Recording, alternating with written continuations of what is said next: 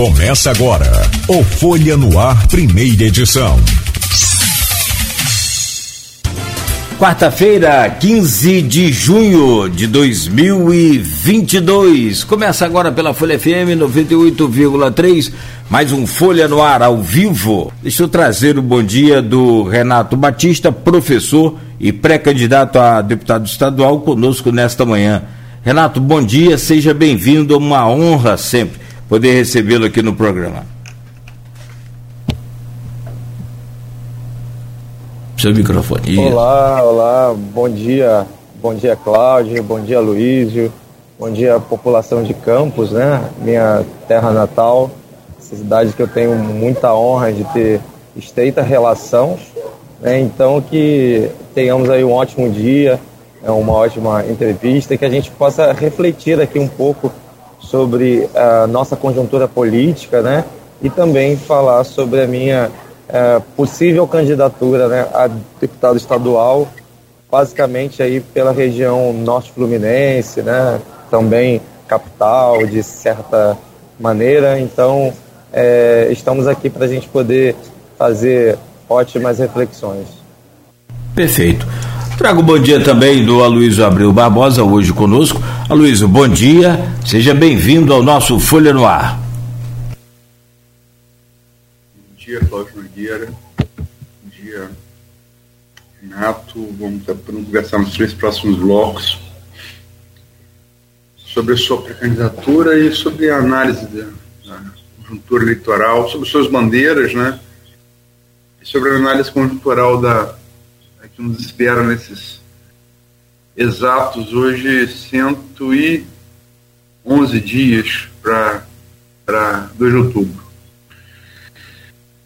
É, nosso bom dia especial sempre é duas categorias que nos acompanham nesse início de jornada, de segunda a sexta-feira. É, os motoristas de aplicativo, os taxistas, estão sempre nos acompanhando, nosso bom dia. E eu sei que comentário, Cláudio Nogueira, a gente deixa das notícias do dia, a gente deixa para o final. Eu só queria. Foi inevitável agora ouvindo você falar das manchetes da. Eu discuti ontem com o Arnaldo para definir a, edição, a edição impressa. Né, e ouvi você repetindo aí, você falou dois assuntos. A manchete qual é que você falou? Dos estudantes do Liceu, né? Do Liceu. Que brigaram e tiveram que ser apartados por um policial armado de fuzil, não foi isso? Exato. A outra coisa que você falou foi que a, que a Câmara pode, pode judicializar de novo? De novo.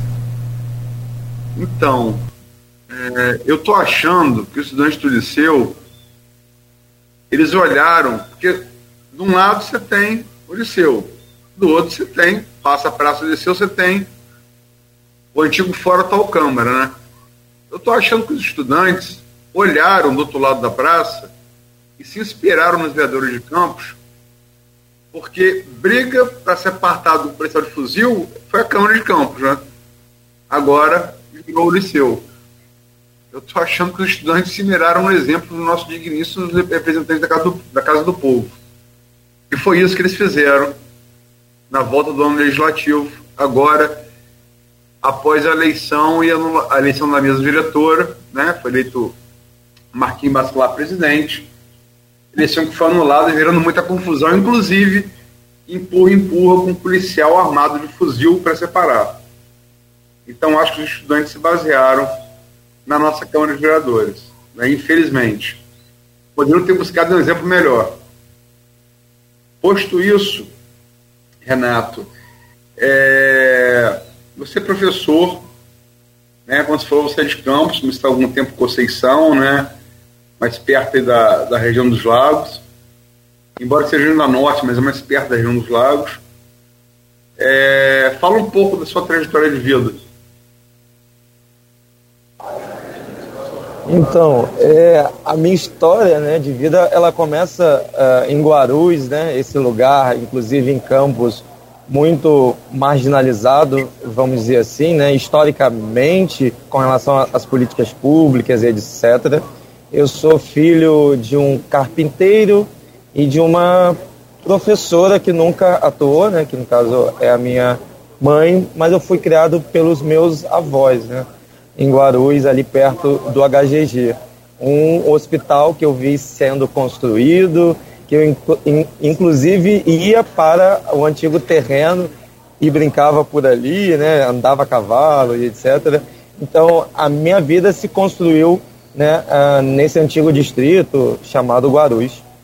E uh, meu avô é ex-cortador de cana né, da usina São João e a minha avó era lavadeira, né, então ela lavava roupa para diretoras de escolas. Então a gente teve uma vida muito difícil né, nesse lugar, né, mas com muito esforço. Né, a minha avó criou nove filhos, eu fui o décimo filho é, dela. Os meus pais sempre é, não foram casados, mas com a, a, educação dos meus avós, né? Então eu tive esse alinhamento com relação à educação, ao estudo. Né? Então eu sempre estudei em escola pública. É, hoje está aqui falando sobre conjuntura política, né? E sobre educação são coisas que têm relação muito grande com a minha história porque se não fossem as políticas educacionais dos últimos governos brasileiros, talvez eu não estaria aqui hoje, né? Como um professor, servidor público, com duas matrículas, né? Uh, e com uma renda que eu não imaginava lá em 95, 98, quando eu já necessitei ajudar a, minha avó em casa, é, às vezes juntando litros, né? É, garrafas, né? cobre, é, alumínio, para a gente poder complementar a renda. Né? Então eu fui beneficiário de programas sociais como o, o, o Travando aí a sua. Bolsa Família. Ah. É, fui também de um programa beneficiário do governo Então, eu tive né, né, essas políticas públicas na minha história e, claro, a educação pública de qualidade que vem desde a rede estadual. Eu já estudei em escola estadual, depois estudei na, na, na fundação ali de apoio à escola técnica, que é a escola estadual João Barcelos Martins, que fica ali perto da UENF. Fiz estágio na UENF, estudei no IFE e, por último, estudei e fiz mestrado no Colégio Pedro II, no Rio de Janeiro, que historicamente sempre foi um colégio de elite, né? E receber hoje é, é, é, indivíduos que vieram da periferia é um grande avanço com relação à nossa educação pública. Então, basicamente é, é isso. Hoje acabo me colocando nisso que a gente chama de classe média brasileira, que está em decadência diante de uma crise muito grande que estamos vivendo, né, econômica, social, política, e é, resumidamente é isso. Ah, e, e sou também, é, é, eu tenho dois filhos, né? A minha filha vai fazer 15 anos agora em setembro, o, o menino tem 12 anos, e como você falou sobre a questão LGBT, uh, ah, hoje no contexto da minha orientação sexual, eu sou gay, né? Então é uma outra discussão também que a gente é, quer realizar nessa minha possível candidatura sobre a questão LGBT, a relação disso com a educação e com a sociedade fluminense, né? Porque a gente sabe que o estado do Rio de Janeiro é um estado muito violento, né? É, é, é, para além da questão do racismo, né? Mas a LGBTfobia é algo muito complexo no estado do Rio de Janeiro. Bom, tem aqui o grupo de WhatsApp deste programa, professor Renato, e também do blog Opiniões, que é do, do Aloísio. E lá né, as perguntas são colocadas para que você possa responder, e uma delas vem da professora de História, presidente do PSB em Campos, a Roberta Barcelos.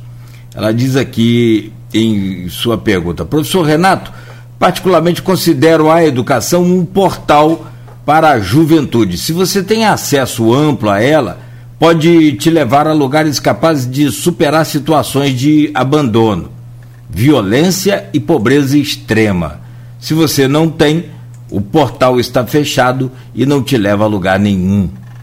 Como você avalia as políticas públicas educacionais aplicadas no Brasil e, em especial, no Rio de Janeiro nos últimos anos? O portal está aberto ou fechado para a nossa juventude fluminense? Aí no, no final ela observa aqui, aproveita o espaço para reiterar a satisfação de ser uma correligionária tua, que é um motivo de orgulho para a luta progressista na região.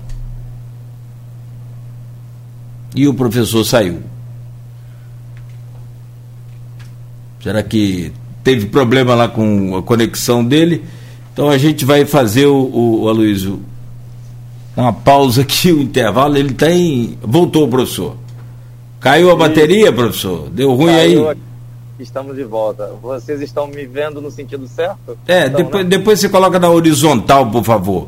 Isso, assim, né? Isso. Pronto. É, agora vai ter que liberar o giro de imagem. Deixa na vertical, no intervalo você põe na, na horizontal, por favor. Isso. Ah, okay. Você ouviu a pergunta? Quer que refaça a pergunta? Ouvi, não, ouvi sim. Ouvi. Então vamos lá, por favor. Caiu. Não. Posso responder? Por favor. Ah, beleza, então, gente, é, é, falar sobre juventude no Rio de Janeiro é, é algo muito desafiador, né? Eu tenho experiência com escola, né? E aí eu estou em contato direto com essa juventude fluminense desde o sexto ano do ensino fundamental até o ensino médio, também no ensino superior, porque sou também, né? Estava, na verdade, como tutor à distância do CEDERJ, que é um consórcio de universidades, e também já atuei muito na educação de jovens adultos em escolas públicas, né? E a realidade do jovem hoje brasileiro é muito diferente da minha realidade né, uh, da época que eu tinha uh, 23 anos, 20 anos.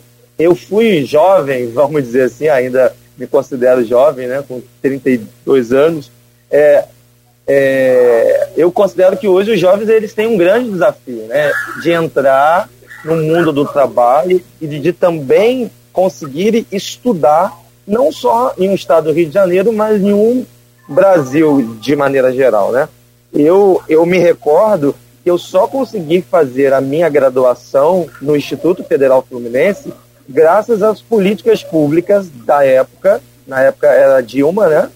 que uh, dentro do Instituto Federal Fluminense garantia subsídios e aí eu tinha ajuda de custo para poder me alimentar, para poder é, a, adquirir o valor do ônibus que eu ia e vinha. Eu pegava dois ônibus para ir para o IFE e dois ônibus para retornar para casa em Guarulhos.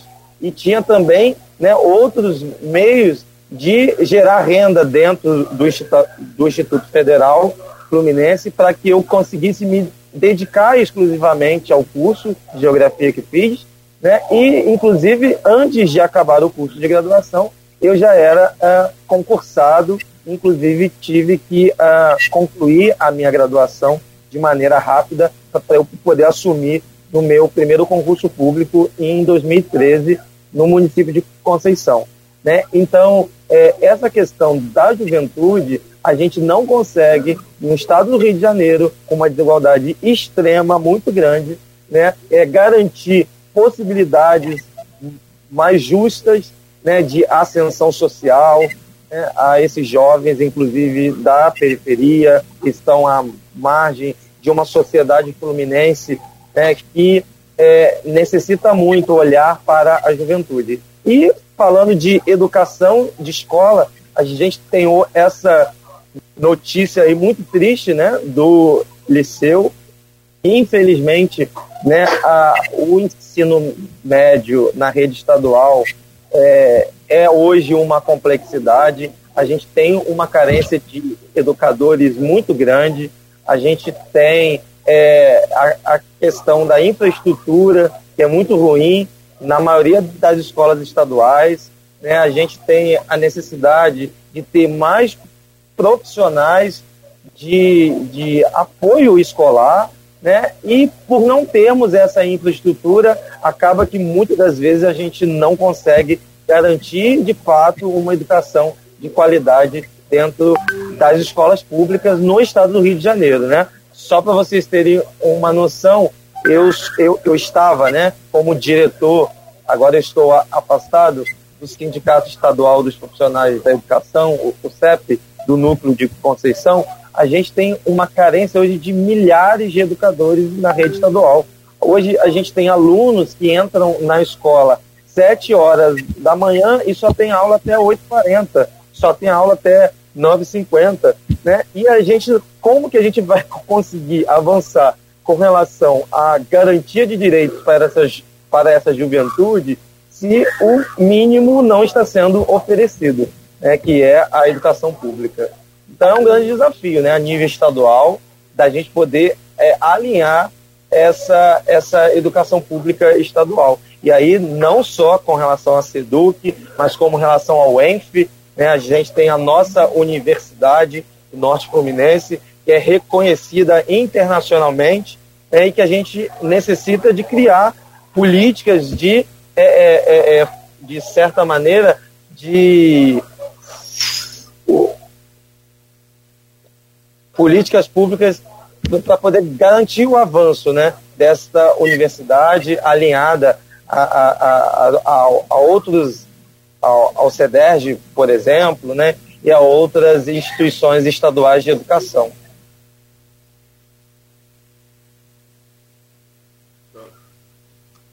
Tá ok, o, o áudio tá, deu tá. uma falhada para mim no final. Tá ok, tá ok. Áudio e vídeo aqui. Eu tô, eu tô tendo problemas em, em um áudio do Renato com o seu vídeo, Nogueira.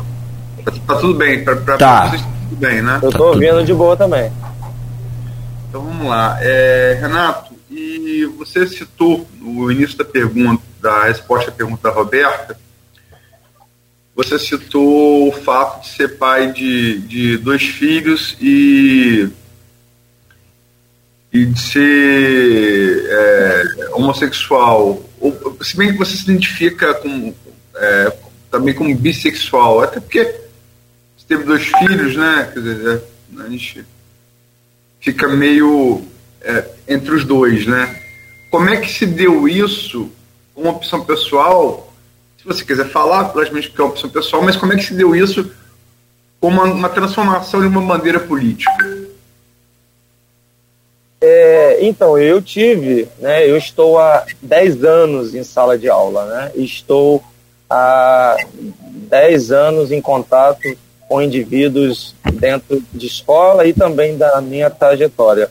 É, existe uma coisa, né, existe uma questão, né, que é o sofrimento que eu analiso desde quando eu entrei na escola pública, inclusive, né, de, do acolhimento né, desse público LGBT dentro das escolas. Não só né, de alunos, mas também de profissionais da educação que, por conta do conservadorismo dentro das redes de educação, é, é algo que é entristecedor, porque a escola é um ensaio para a vida.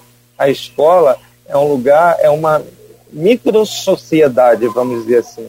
E se a gente não consegue garantir dentro de uma escola né, os direitos, né, e a gente né, acaba falando dos direitos humanos, de humanização, no sentido de tratamento, de acolhimento desse público, desses indivíduos dentro das escolas, o que, que a gente pode imaginar para além é, é, das escolas, né, dos muros da escola.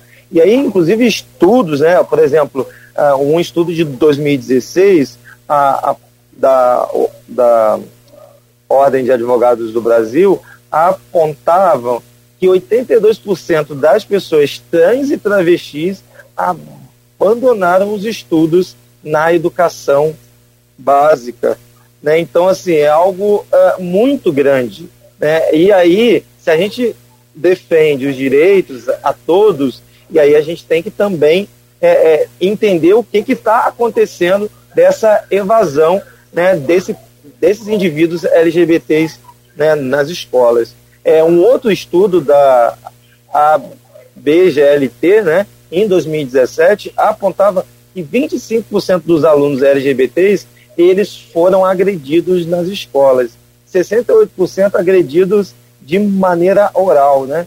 Então, é, a gente ouve muito nas escolas, por exemplo, a gente falando sobre bullying, né? Ah, bullying é uma coisa ruim, é, é, é, enfim, mas a gente não, não consegue ainda fazer uma discussão, inclusive é, é orientada, planejada, qualificada com relação a, a, a, aos, aos indivíduos LGBTs, ao lugar deles dentro da escola. Então, essa inquietação vem dessa minha experiência nesse lugar chamado escola, e é por isso que acabam né, essas duas, esses dois, uh, essas duas, esses dois caminhares aí, vamos dizer assim, e aí é, eu não podia ser um, um, um, um, eu ainda serei né, um candidato, mas eu não poderia é, refletir politicamente sobre a minha vida e sobre o contexto que eu atuo sem relacionar a educação e essa questão LGBT e por ser também hoje gay e como o Aloysio falou, né, ter sido já bissexual e eu entendo que é, futuramente eu posso retornar a ser bissexual porque eu entendo que existe uma coisa chamada orientação sexual e a vida ela vai nos colocando aonde uh, aonde as nossas experiências e influências da vida nos leva, né? Inclusive eu não disse, mas sou também muito cristão, né? Católico, né? É, e tenho encontrado, inclusive dentro da Igreja Católica, movimentos de acolhimentos, de, acolhimento desse público LGBT dentro da igreja, é claro, e na capital do Rio de Janeiro e não ainda no interior. Muito bem. Ah, seu microfone, Luiz, por favor. Não. Eu estava eu espirrando e aí eu, eu selecionei o microfone para não interromper o Renato. Desculpem. É, Campos é um tradicional centro católico e, além, além disso, Campos tem uma particularidade. Você é católico, você sabe, né? Campos é, hoje foi pacificado em relação da, do tradicionalismo com, com o Vaticano, mas antes disso, Campos era o único lugar do, do mundo, fora Paris, você tinha um, é, você tinha um cisma e, e, e fruto disso um, com os tradicionalistas, né? É, e fruto disso, você Campos é o único lugar fora de Paris que você tem dois bispos, né? Uhum. Um bispo diocesano e um bispo da, da, da, da, matriz tradicionalista. Então Campos tem uma história grande com, com o catolicismo e, e, e, também com a, com a sua vertente mais, mais tradicionalista. Agora, como é que você acha que essas bandeiras, Renato, elas se fundem politicamente? A, a da educação e a do movimento LGBTQI+. Então, Luiz, eu participei de uma audiência pública, né, através, inclusive, uh, de uma de um alinhamento que a gente fez dentro do CEP para a gente poder ir lá nessa audiência pública e escutar o que que, ele, o que que a Secretaria de Estado de Educação ia falar sobre essa questão LGBT nas escolas, né? A única coisa que o, o, o representante da Secretaria de Educação soube falar é que hoje nas escolas são garantidas uh, alguns direitos, por exemplo, o nome social no diário escolar, né? Uh, por exemplo, algumas escolas que recebem alunos trans eles têm que garantir os, o, o WC né, separado. É, então, uh, uma série de, é, de exigências né, para poder a gente fazer um acolhimento mais humanizado dentro das escolas. Mas uh, o, o nosso exercício, inclusive dentro do PSB, né, dentro inclusive de um setorial LGBT que a gente tem dentro do partido é da gente, além de refletir, é, é, é criar políticas públicas para poder garantir, né, a, a, a, garantir de certa maneira maior dignidade a esse público LGBT no Rio de Janeiro, né? E aí a gente tem, por exemplo, no Rio uh, um programa muito antigo chamado Rio Sem Homofobia, que hoje é Rio Sem LGBTfobia, e articula a nível estadual e em, em diferentes regiões do Rio de Janeiro essas questões, né? A questão da educação, a questão da saúde pública, né, que é um grande desafio, uh, e a questão da conscientização. Enquanto a gente não trabalhar nesse sentido, né, e, e aí retornando à audiência pública, a Secretaria de Estado de Educação ela não soube falar sobre quais cursos, qual, qual tipo de formação continuada é oferecida aos profissionais da educação sobre essa questão LGBT. É sobre e, e aí quando a gente fala da questão LGBT, a gente está falando sobre diversidade na escola, né? Porque não adianta a gente é, correr, dizer que isso é um absurdo, etc., se a gente não cair na realidade das escolas que estão recebendo a cada dia mais alunos né, em suas múltiplas orientações né, a, a, da vida, né, e inclusive um grande desafio, às vezes, com os familiares. Só um exemplo: uma vez eu recebi numa escola uma mãe de aluno que chegou com uma outra mulher e que, na verdade, eram duas mulheres que eram responsáveis por uma criança, né, por uma menina do sexto ano. E, e foi um escândalo na escola. Isso agora em 2019, 2018, e parecia que a gente estava no, no século XX, né, e não no século XXI. Então, a, a, essas questões, né, é, elas criam é, é, discriminação, né, e não garantem o que a gente chama de Estado democrático de, de direito. Eu acho que a gente tem que é, deixar de lado os nossos fundamentalismos religiosos, e aqui eu estou falando como católico, né, e que a gente tem que separar uma coisa da outra. Uma coisa é Estado democrático de direito, a Constituição, os direitos, e o Estado que é laico. Uma outra coisa é a minha religião, que tem o dogma, os dogmas no caso, a sua história, as suas origens, né? E eu particularmente não sou extremista, né? Então por isso que eu entendo que existem limitações em certas a, a colocações que a gente é, é, é, é, deseja às vezes realizar com relação a essa articulação entre educação, é, igreja e questão LGBT.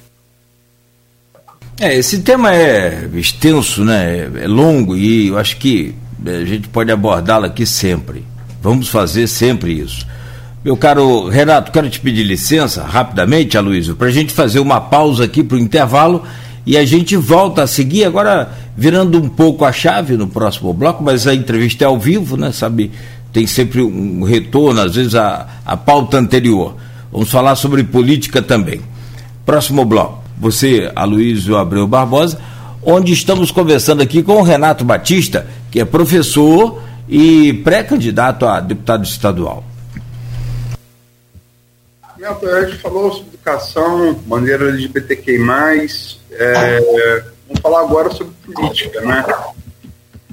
Primeiro, como é que foi essa, essa como é que se deu essa passagem sua da, da experiência com educação para a política e finalmente para uma pré-candidatura alérgica? Como é que foi esse processo? Então, Aloysio, eu, eu sou cria do movimento estudantil, né? Do Instituto Federal Fluminense. Em 2011 eu fui eleito o, o diretor né, do Centro Acadêmico de Geografia do IFE Lembro que na época a gente não tinha o diretório central, né, que é o diretório dos estudantes, e a gente, através do Centro Acadêmico de Geografia, a gente conseguiu mobilizar muita coisa dentro do Instituto Federal Fluminense, junto com a reitoria.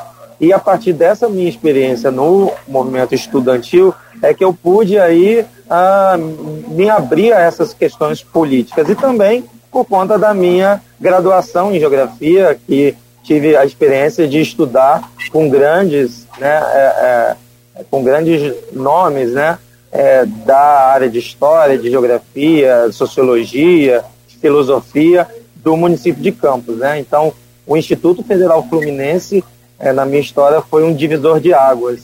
E dentro do IFE também, depois eu me tornei uh, um dos secretários da Associação de Geógrafos Brasileiros, né, da AGB, seção Niterói, e é, já me filiei anteriormente a um partido de esquerda, né, inclusive mais à esquerda, mas aí depois uh, a minha vida começou a ficar um pouco complexa, porque eu tinha que garantir inicialmente a minha so...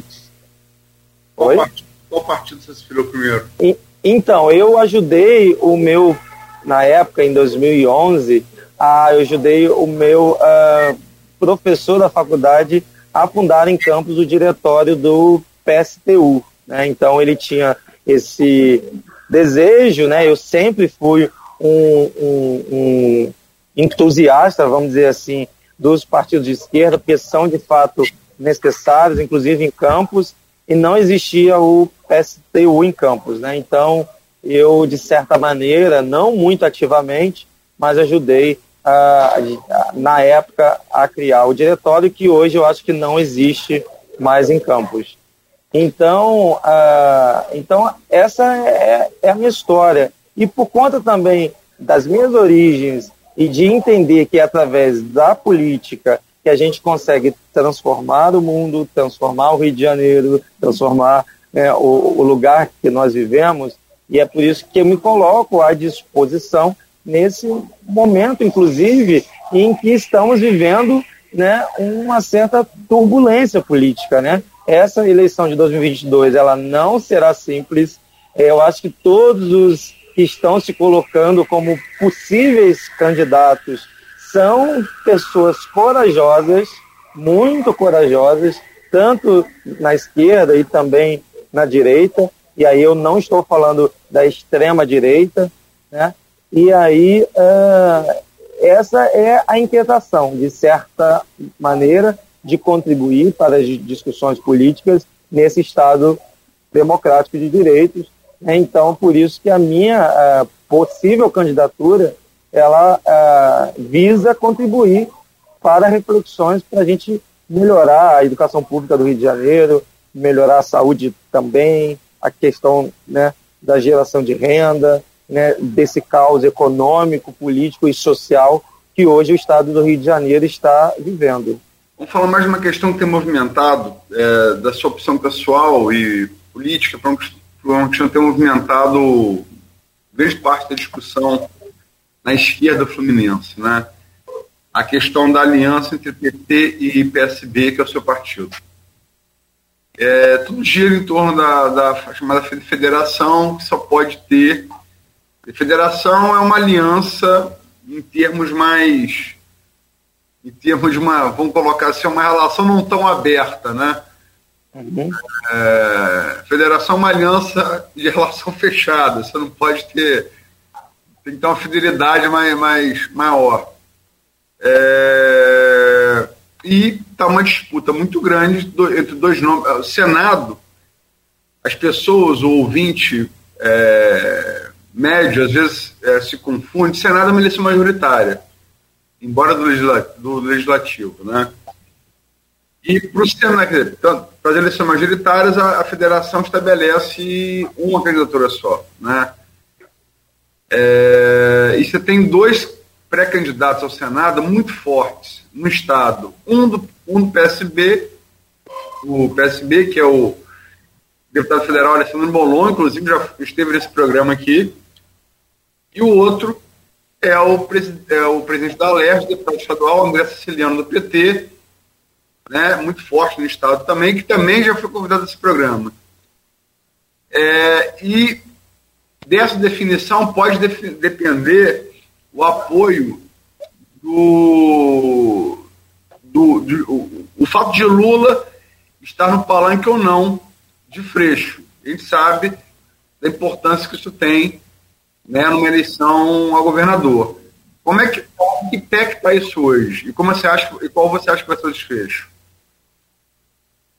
Então, Aloysio uh, e Cláudio e ouvintes, né? Eu, a, a gente está hoje, uh, é dia 16 de junho, né?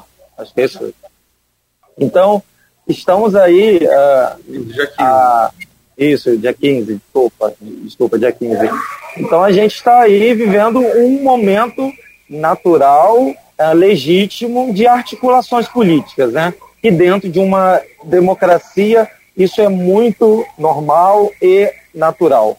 Eu sou do PSB, né? O, uh, o grande, uh, querido, inclusive, porque eu acompanho o Molon desde a época da minha graduação, das suas lutas, né, enquanto deputado estadual, depois deputado federal.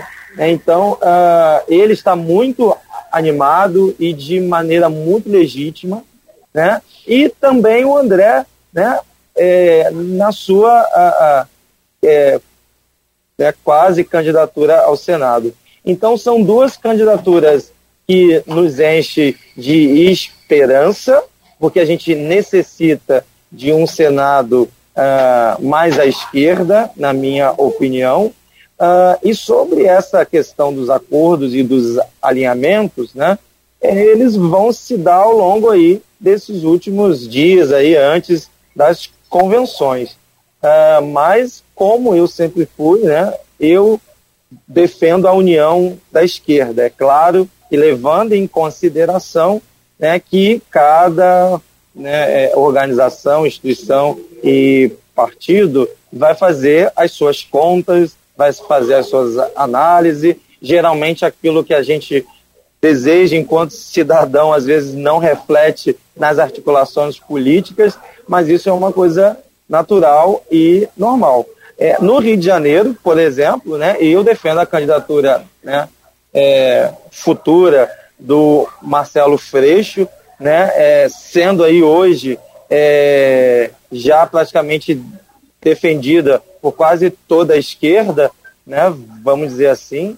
É claro que tem outras candidaturas né, é, que serão talvez consolidadas é, também dentro da esquerda, centro-esquerda, mas uh, uh, acredito que esse momento é um momento de reflexão, de articulação e de amadurecimento. Né? Eu acho que a esquerda no Rio de Janeiro, né, sempre, vamos dizer, a, a, a, com uma dificuldade de, de, dialogar, vamos dizer assim. Hoje, em 2022, é, eu vejo muitos avanços com relação a esse diálogo interno dentro do campo da esquerda no Rio de Janeiro. Né? Então, por isso que eu acho que a gente tem que, né, acredito que temos que aguardar aí os, uh, uh, o andar da carruagem, né, como a gente costuma dizer. Renato, você ficou, você tá, tá, no, PS, no PSB, mas você deu uma de PSDB, você ficou meio em cima do muro. Não, eu sou do PSB. não, tô brincando, é uma brincadeira por óbvio. Tá, beleza. Que você falou, falou, mas não, mas não definiu. Você acha o quê? Você acha que.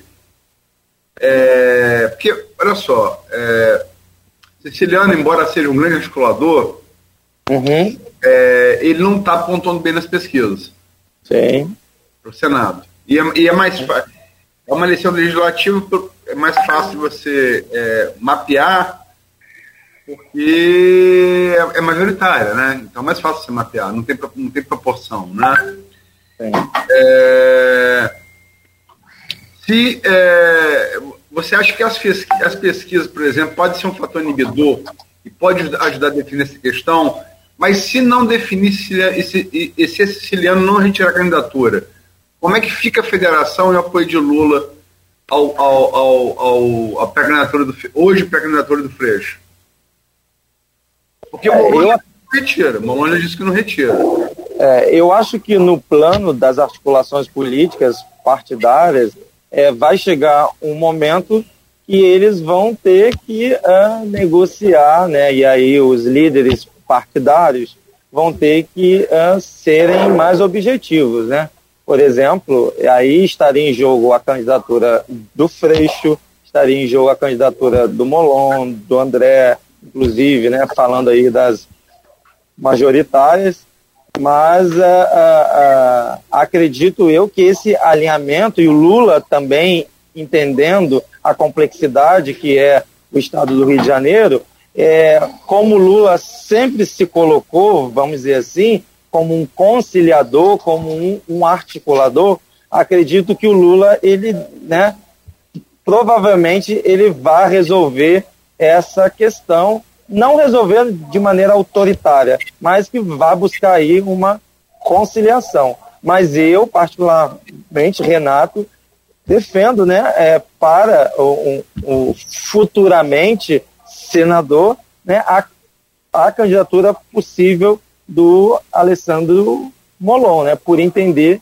é, é, é, ele enquanto alguém bastante qualificado, né, no sentido né, de, de ser muito experiente, né, e vamos ver como que irá se dar isso ah, no plano político. O André Siciliano, inclusive, ele é, é, é, é, é um deputado né, que ele caminha muito no interior do Rio de Janeiro. É, inclusive, na região onde eu dou aula, o André, ele sempre ele realiza lá os contatos, né, com os governos municipais, etc.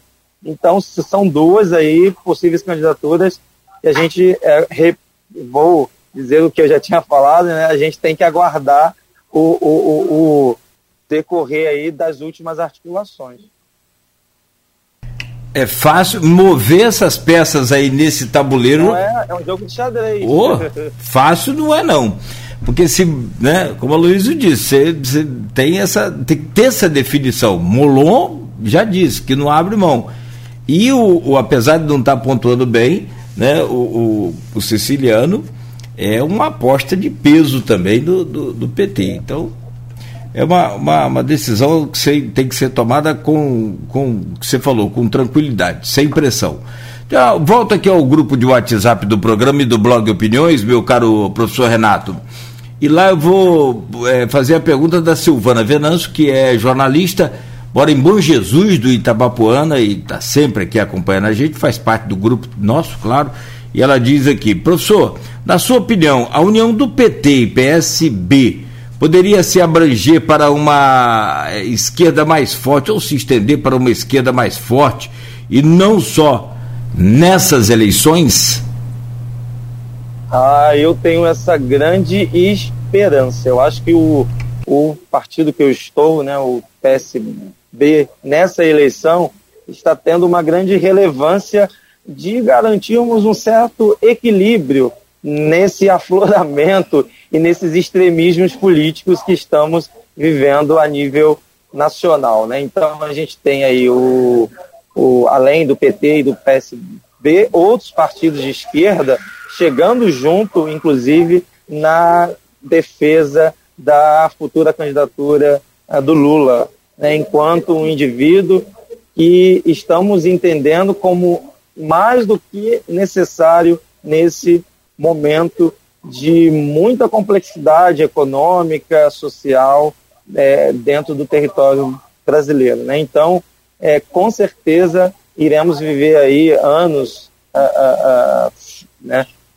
é, para além de 2022, de um certo fortalecimento dessa unidade da esquerda, é, entendendo que, inclusive, isso já era necessário anteriormente, né? Mas uh, é a democracia, a nossa jovem democracia e as nossas desigualdades e complexidades né, que acabam, uh, uh, né, a gente necessitou viver esse momento agora político é, muito estranho, vamos dizer assim, estamos vivendo um momento político muito estranho, né, é, de, de, de extremismos que questionam o, o STF, as instituições legais que garantem a democracia, uma confusão com relação a a função né, do Exército, Marinha, Aeronáutica, dentro desse contexto né, democrático. Então, é, é um grande desafio para todos nós, né? tanto do, do, do Partido dos Trabalhadores, quanto também do Partido Socialista Brasileiro e outros é, que estão aí chegando junto. Deixa eu, estamos chegando no final do bloco, deixa eu encerrar com a pergunta que está na pauta, a gente já falou aqui sobre Freixo, né? É, eu sempre gosto de é, analisar a eleição a partir de pesquisa. É, Freixo vinha liderando as intenções de voto há algum tempo. Freixo está anunciado como, como pré-candidato há algum tempo, né? não, não, é, não é de agora. Vinha liderando. É, analistas de pesquisa apostavam que Castro fosse talvez passar o Freixo nas pesquisas após as convenções, julho e agosto, não, após as convenções, agosto, ele, como, como foi com o Pezão, por exemplo, em 2014, que atropelou é, Crivella Garotinho e acabou ganhando aquela eleição. Se comparam, analistas comparam muito Cláudio Castro com Pezão. Cláudio Castro agora em 2022 com Pezão. Né? É, inclusive desempenho em pesquisa realmente parece. A diferença é que Castro, antes do que foi Pezão em 2014, já ultrapassou o Freixo. Há cerca de três semanas, um mês, o Castro já aparece liderando as pesquisas, é, embora empate técnico com o Freixo. Né? Mas estão ali, eles estão ali na, na margem de erro de, do, é, dos institutos. É, você tem correndo por fora é, Rodrigo Neves, esse prefeito de Niterói, nas pesquisas aparece com força. E nas pesquisas em que Garotinho entra, o ex-governador Antônio Garotinho, político de Campos, ele também morde ali, ele fica ali em, em, acima dos demais, ali em, em, em, quarto ali. Você acha que essa eleição vai ser polarizada mesmo entre é, Freixo e Castro? Se você acredita nisso, você, por ser do PSB, partido hoje de Freixo, você acha que, que é, esse crescimento de Castro assusta? É, e como é que você vê essa, essa, essas opções de, da chamada terceira via? É, com relação a esse, essa questão é, da majoritária para governador, no caso, né, no Rio de Janeiro, é, a gente tem aí o, o Marcelo Freixo, mais uma vez, com muita esperança e expectativa de ser eleito, ele que já veio outras vezes, né?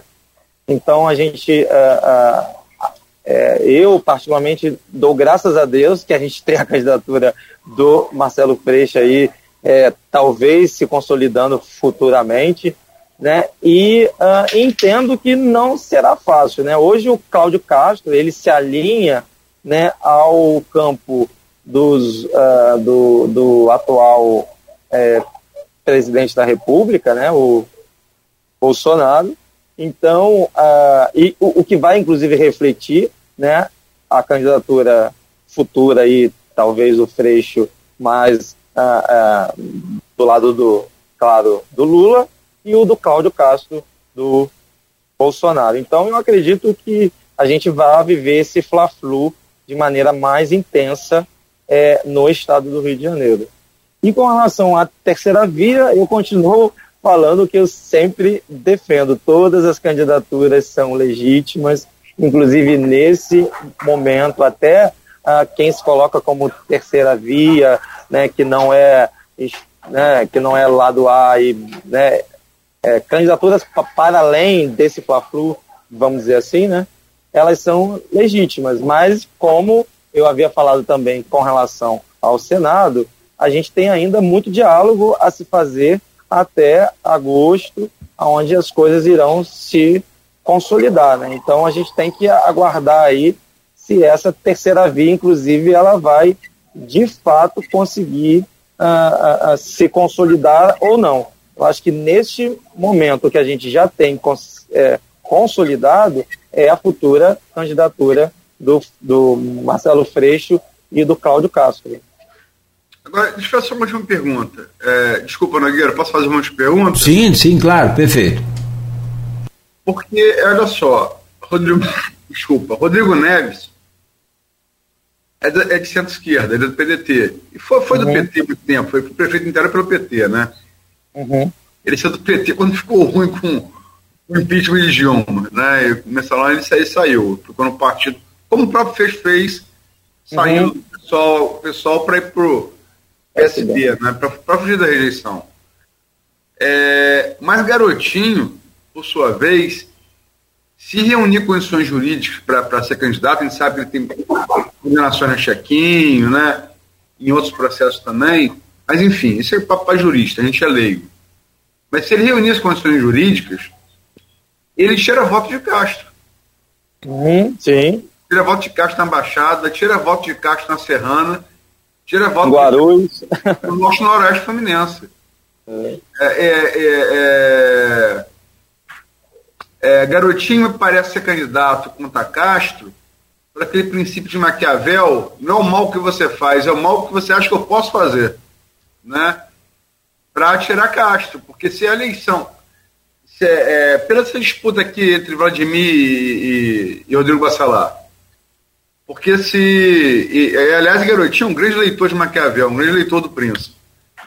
É, se, se a eleição for apertada, o que eu quero dizer? Se a eleição for apertada entre Castro e Freixo, Garotinho pode não ganhar a eleição, mas Garotinho pode ser fiel da balança. Você concorda com essa análise? Sim, né? O, o, grupo Garotinho no estado do Rio de Janeiro, né? Apesar que nas minhas vivências na capital, a era Garotinho ela está cada vez mais, vamos dizer, é, é, em decadência, vamos dizer assim, né? Mas por é, conta. Mas, mas, eu não falei capital, eu falei é, Baixada Fluminense. Não, sim, isso, eu vou, eu vou, eu vou complementar mas por conta das políticas públicas, por exemplo, de direito à moradia que, o, que os garotinhos fizeram ao longo dos seus governos, né, eles têm ainda um eleitorado muito grande. Né, e, e de certa maneira que ah, irá de fato fazer campanha para eles. Né, então, eh, os garotinhos, na minha opinião, é, é, são ainda no estado do Rio de Janeiro uma grande influência política. Né? Eles ainda se articulam. Né? Por exemplo, Campos é governado hoje pela família Garotinho. Né? Quem diria, quem diria que eles iriam, iriam retornar né? para o governo municipal? Né? Então a gente não tem que desdenhar, né? achar que ah, eles estão é, assim assado, que não vão conseguir muita coisa, mas concordo com, com você que ele, é, é, consolidando a candidatura também do garotinho, ele, de certa maneira, irá desviar muitos ah, eleitores né, de, que, que votam, inclusive, no Cláudio Castro. É, o que eu falo é o seguinte, você como, como, como, como é, correligionário do, do PSB de Freixo, uma, uma candidatura do Garotinho se consolidando, ela pode ajudar Freixo, percebe? Sim, que de certa maneira vai enfraquecer o Cláudio Castro. Isso, isso. É isso mesmo. Esse também é, é, é o raciocínio que eu tenho. Bom, é, meu caro professor Renato e Aloysio, eu preciso pedir licença a vocês para fazer um intervalo, está na hora já, e tomar um café, alguma coisa aqui para aliviar a pressão. Rapaz, é, tá muito Porque... frio, né? Hã? Posso falar uma tá coisa? Por, por, favor, Luiz, pode falar. Tá muito frio, eu não tomei café. Eu tô vendo aquela calabresa com catupiry. Mas tá tenso. Ah, tá com foca. Tá tenso demais. Eu nunca vi um visual tão bonito para dar uma entrevista. Do lado uma do lado uma coxinha de frango e do lado uma calabresa que eu tô pelo amor de Deus. Então vamos tomar um café ali para aliviar, Luiz. Vamos, vamos lá. Então a gente faz aí essa essa, esse intervalo rápido. Voltamos com o professor Renato Batista. Ele é pré-candidato também a, deputado estadual. Já contou aqui a sua experiência, a sua luta. É, está em São Paulo, inclusive, para o evento que vai acontecer agora, acho que é a 26 é, passeata LGBTQIA, né, que vai acontecer no próximo dia 19, também depois você pode comentar sobre isso. Hoje conversando com o professor Renato Batista, é, também pré-candidato a deputado estadual. Como eu disse lá no, no, início, né, e a gente sempre fala aqui, o, o programa ele é ao vivo, tem essa dinâmica, mas é, é vivo também, né? Então a gente dá uma um, um review aí na, na pauta e surge às vezes uma pergunta pertinente a blocos anteriores. Como é o caso agora, a gente abre, mas a, a pergunta é interessante, porque o evento, você está em São Paulo, Renato, é, para participar da 26 parada do Orgulho LGBT QIA de, de São Paulo. É, me parece que é, é no dia 19 de junho agora. E é essa, essa, esse movimento, essa parada do orgulho, ela é uma das maiores do mundo. Eu gostaria que você comentasse a importância, a necessidade é, desse tipo de evento e qual a sua percepção é, quanto aos resultados após esse evento. Então, essa parada LGBT, né, ela é defendida, né, e inclusive a gente tem que sim garantir a existência dela enquanto um evento, inclusive aqui em São Paulo, que acontece durante o, uh, o dia de domingo. Mas a gente também entende que há uma necessidade da gente estender esse movimento, esse evento, para discussões uh, mais fundas, né? mais intensificadas sobre a questão LGBT. Então, uh, existe, antes do dia de domingo, no aqui onde estou, em São Paulo, uma série de outras atividades que vão refletir sobre os direitos dessa comunidade LGBT. Né? Então, não é só o evento que geralmente vai lá para a, a mídia, os jornais, daquele grande evento de muita alegria e etc., mas para além daquele momento ali, existem também outras atividades reflexivas né, e que vão contribuir para a geração de políticas públicas futuras né, com relação a esse público LGBT. É, uma coisa interessante é de observarmos, por exemplo, em Campos, né, e em outros municípios do Rio de Janeiro, a dificuldade que se tem de garantirmos esses momentos de reflexões né, sobre as questões LGBTs. A gente está num Brasil que mais é, mata LGBT né, no mundo, é uma coisa gravíssima. Né, o estado do Rio de Janeiro não fica para trás. Uh, então a gente tem que sim criar momentos reflexivos para a gente poder avançar né, na questão desse, desses direitos. Né? E aí, uh, as políticas públicas que são geradas depois das paradas, né, elas podem ser é, diversas. Por exemplo, a parada LGBT de 2022, aqui em São Paulo, ela reflete sobre a importância né, de elegermos né, candidatos e candidatas que vá garantir dentro né, dos governos uma discussão sobre a questão LGBT, né? sobre as políticas públicas necessárias para esse público. Então, é, um, é uma questão de identidade, né, de, de entendermos que com esse Congresso, inclusive atual, conservador, né, esse Senado conservador e esses governos conservadores que andam se, se colocando no Rio de Janeiro e também em outros estados, isso acaba dificultando o avanço né, nessas políticas públicas de consolidação né, do, uh, uh, dos direitos, né, de, de, direitos. É só para vocês terem um, um, uma noção, no plano político, quase nada a comunidade LGBT conquistou no Brasil. Né? Geralmente, né, quase todos os avanços que tivemos é, na, com relação às questões LGBTs vieram do S, STF, né, obrigadas, né, exigidas, por exemplo, o casamento homoafetivo.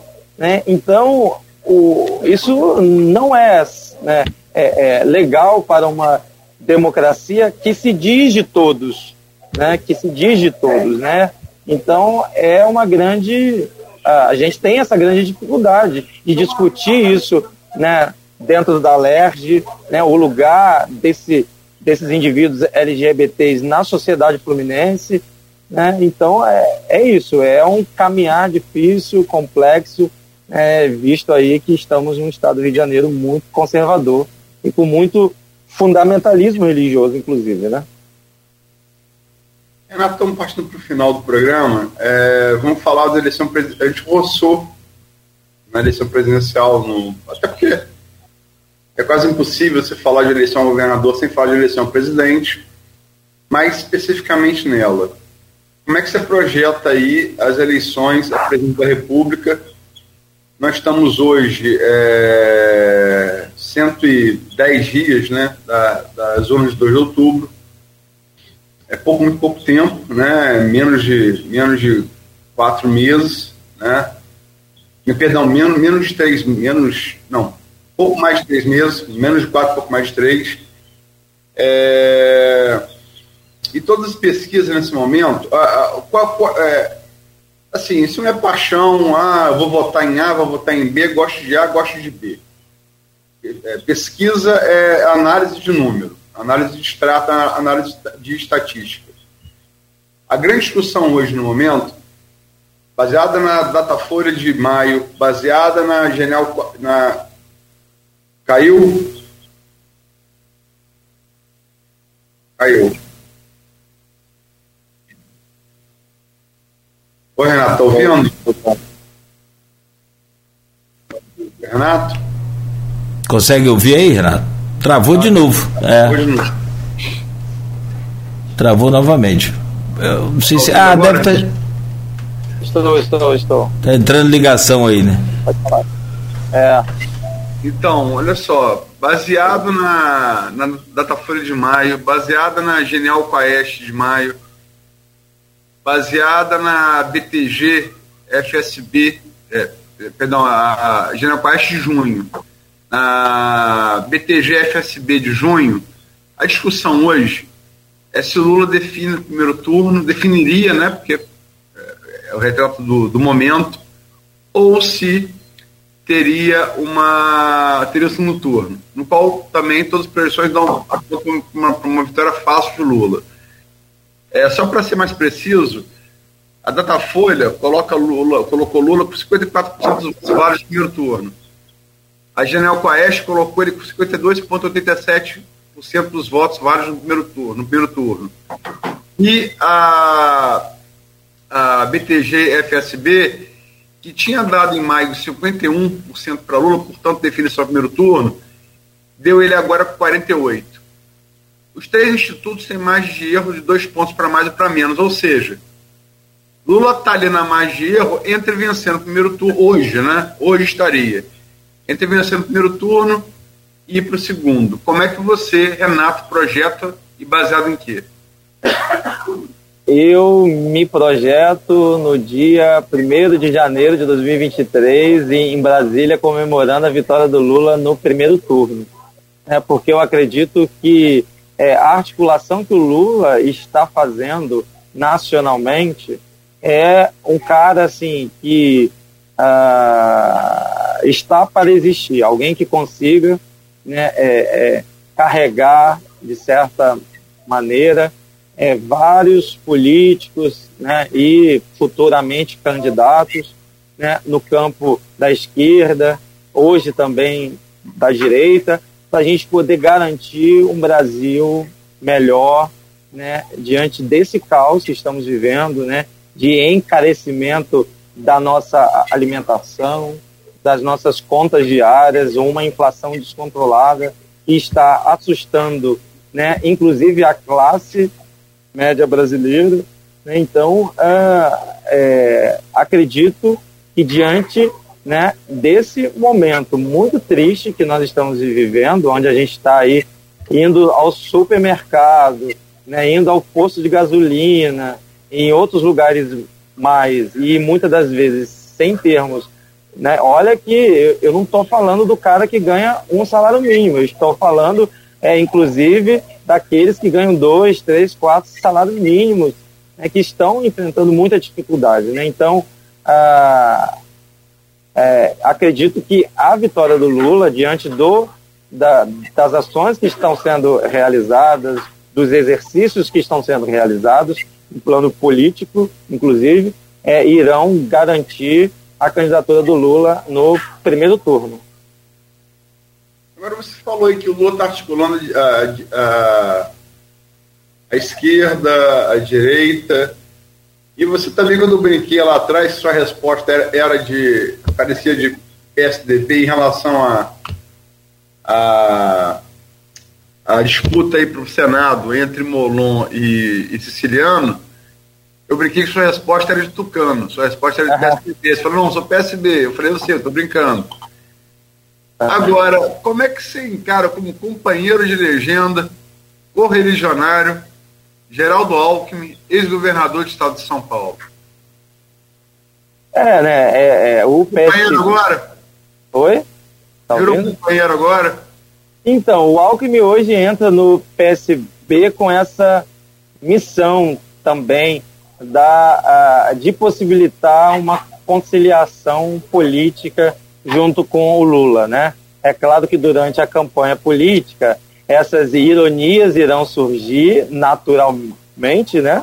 Porque é algo da política, uh, mas acredito que é, ele vai ter a sua relevância dentro, inclusive, do futuro governo, porque não vamos nos iludir, o Brasil ainda é comandado por uma elite que muito se assusta ainda com a possibilidade de um governo totalmente à esquerda, né?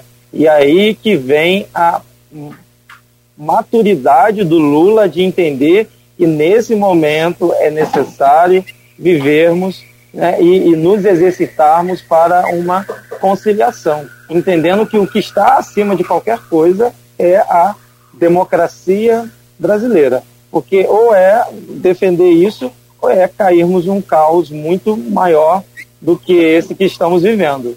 Essa é a minha concepção. Eu vou te falar uma coisa, estamos no finalzinho do programa, acho que o Nogueira já quer encerrar partir para nossos pedidos. Eu vou te dar um testemunho. É, eu estou em jornalismo há muito tempo, tenho vários colegas com os quais me comunico de outros estados. Eu tenho duas colegas, jornalistas, setoristas, é, em São Paulo, uma está em Brasília hoje, mas é, é de São Paulo originalmente.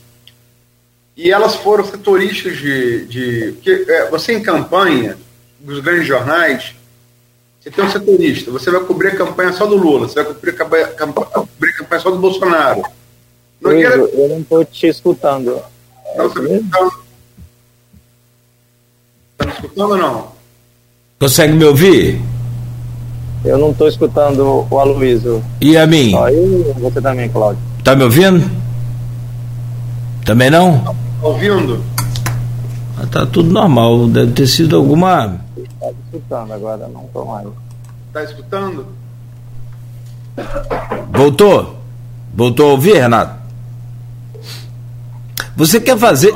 Quer sair e voltar, Renato, por favor? É, se ele não está ouvindo, né? Vou pedir ele aqui para reconectar. Enquanto isso. Oi? Isso. Enquanto isso. Ah, vou te pedir o, o, o minuto, Aloysio. Então, a gente faz um break aqui rápido enquanto ele. Ele já está fazendo. Reconectando lá. Ah, Alberto tirou ele para ele voltar para a chamada.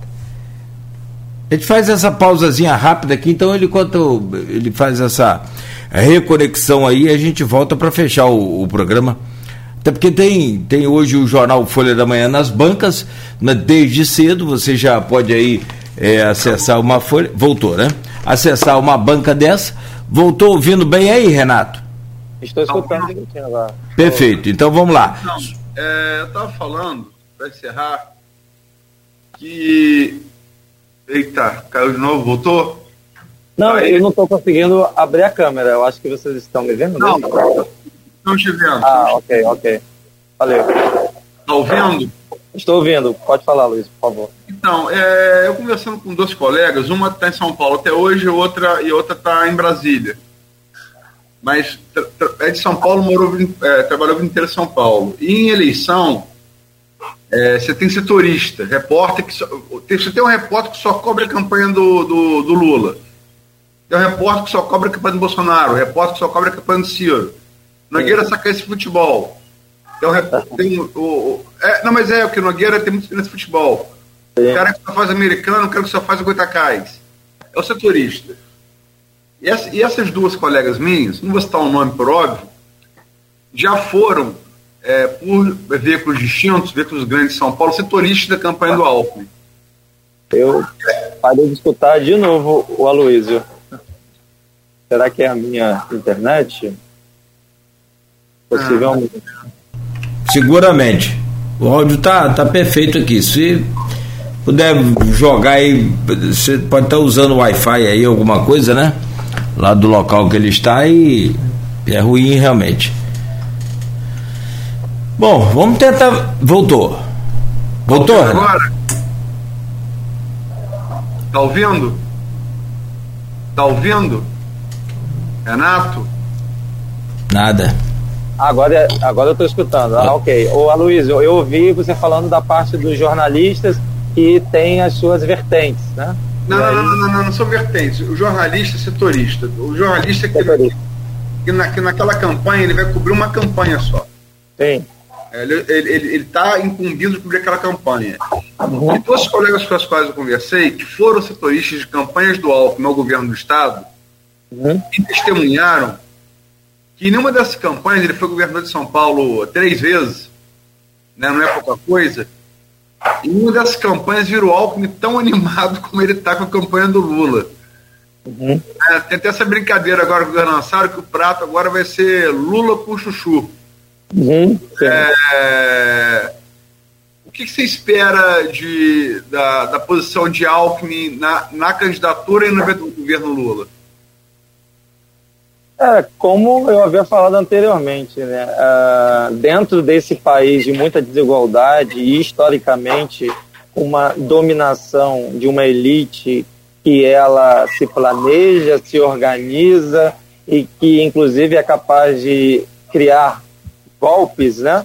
A gente necessita é, de políticos articuladores, conciliadores, para a gente poder garantir a, a a, a vida né, dos brasileiros, e aí eu estou falando do lugar de onde vim, inclusive, eu acho que esse momento que estamos vivendo no Brasil é o momento de entendermos que as, né, os indivíduos brasileiros estão vivendo necessidades né, básicas de comida, de, de, de lazer, moradia e etc.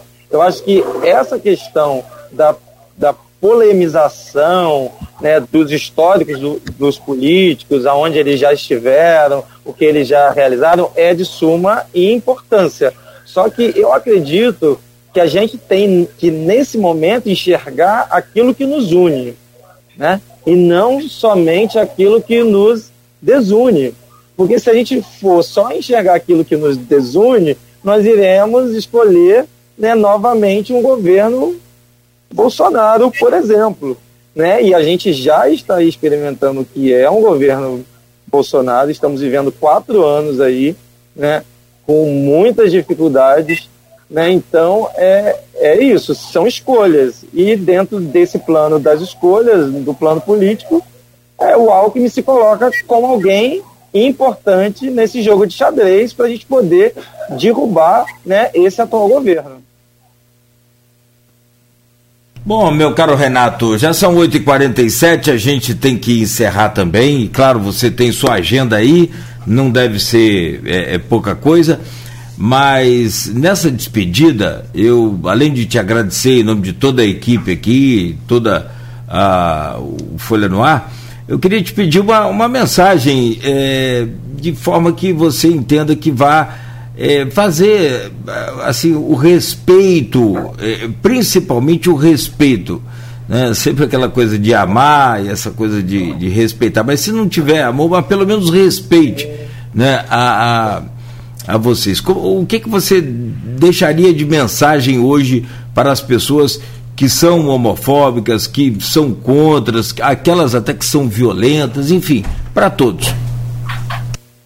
Então, é o desejo uh, comum nesse momento político, né, de todos aqueles que entendem que defender a democracia é defender qualidade de vida para todos, né? E aí quando a gente fala dessa defesa da qualidade de vida para todos, a gente está falando de negros, a gente está falando uh, de LGBTs, a gente está falando uh, de, de vários indivíduos, né? Então é, com relação a esses extremismos violentos que infelizmente ainda vivemos no Brasil, né, é, eu enquanto um educador eu não posso uh, refletir é, iniciando pela questão da educação. Né? A gente precisa consolidar a educação brasileira, a gente precisa avançar nos nossos estudos nas universidades, para a gente poder garantir à população brasileira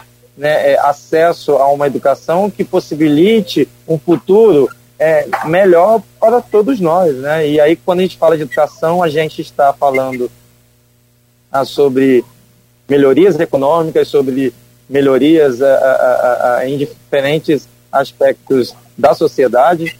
Então, o que eu desejo e estou com muita expectativa é que essa eleição vai ser decisiva, né? No futuro dos nossos filhos, dos nossos netos, dos nossos amigos, do, do, dos nossos inimigos também, né? querendo ou não, e que a gente tenha que se exercitar aí para a gente construir um Brasil é, melhor, consolidado democraticamente e que a gente consiga avançar.